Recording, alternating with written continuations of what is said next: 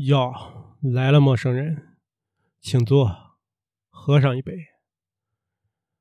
我这儿连续下了两天的雨，今天让我来接着叨逼叨逼。有句话说的大概意思是：如果人开始回忆过去，就说明他老了。我觉得并不见得吧。人如果没有回忆，那真的和咸鱼有什么区别呢？这可能就是人与生俱来的能力吧。你会总结，你会学习，你会变得更好，或者变得更坏，这都离不开回忆的点点滴滴。它会时刻的影响你，影响你的生活，影响你的价值观。影响你的想法，影响你看问题的方式。我的回忆重点要呈现在年少时。我家老爷子那时候经常带我去动物园，我也特别喜欢去。那个时候的动物园在市内，应该说是市中心，票价几角钱，通俗点说就是几毛钱。不要用现在的通货膨胀价格来做比较，因为没有什么可比性。进动物园的第一件事儿，我会用鼻子深吸一下空气，嗯，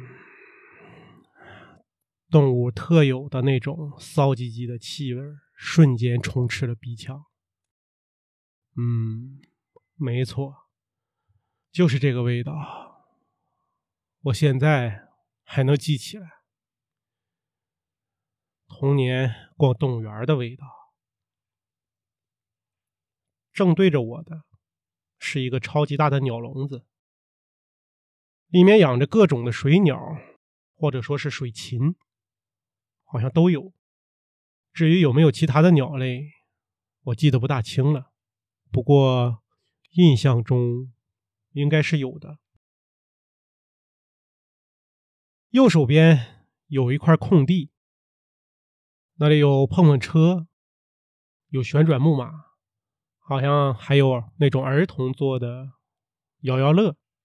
哼，我当时不也是儿童吗？再往上走，应该有一个叫高空脚踏车，我偶尔会坐一下，因为有点恐高，不是特别喜欢，不过也是挺有意思的。那个动物园比较小。动物好像我记得也不是说特别的健康吧。我记得有一头狼，在那个小小的笼子里来回的踱步，特别的瘦。嗯，还有一只角马，也是特别的瘦，呈现的都是那种不健康的状态。当时并没有想到，其实动物在动物园里。并不是说一个特别好的一种选择，但那个时候，哼，什么也不懂。但这个回忆就深深的印刻在我的脑海里，就算我死之前也忘不掉那种感觉、那种味道、那种独一无二的印象。我几乎每周都会跟我家老爷子去一趟，很有意义。也很有意思，童年的快乐回忆不就是这样简单吗？现在的这个地方从一种商业模式变成另一种商业模式，更好了吗？不见得，至少我不这样认为。另一个我经常去的地方，或者说用现在的来讲，就是打卡的地方吧，是老的那个自然博物馆。它也坐落在这个城市的市中心，一栋沙俄时统治时期的这种老建筑，当时的市政厅。我记忆深刻的，其实也并不是馆藏的这些藏品啊，当然了，一楼有一个叫“人体的秘密”啊，还是奥秘的一个展馆嘛，里面确实让我很不舒服啊，人体的这个骨骼。四肢的标本泡在福尔马林中。我记得有一只断脚，它的脚指甲好像还在生长。呃，给我的感觉总像是随时要准备，呃，拼装一个弗兰肯斯坦。给我印象最深刻的，其实是它上下每一个展厅的楼梯，弯弯窄窄的，又不失那种百年前建筑的美感，非常的圆滑舒服。扶手也非常的厚重，充满了那种异国的情调吧。虽然当时我是一个屁事不懂的小孩子，但是那种感觉是不会错的。连那种气味，让人闻起来都有故事的感觉。好在这栋建筑九十年代被列为国家重点文物保护单位，得以幸存。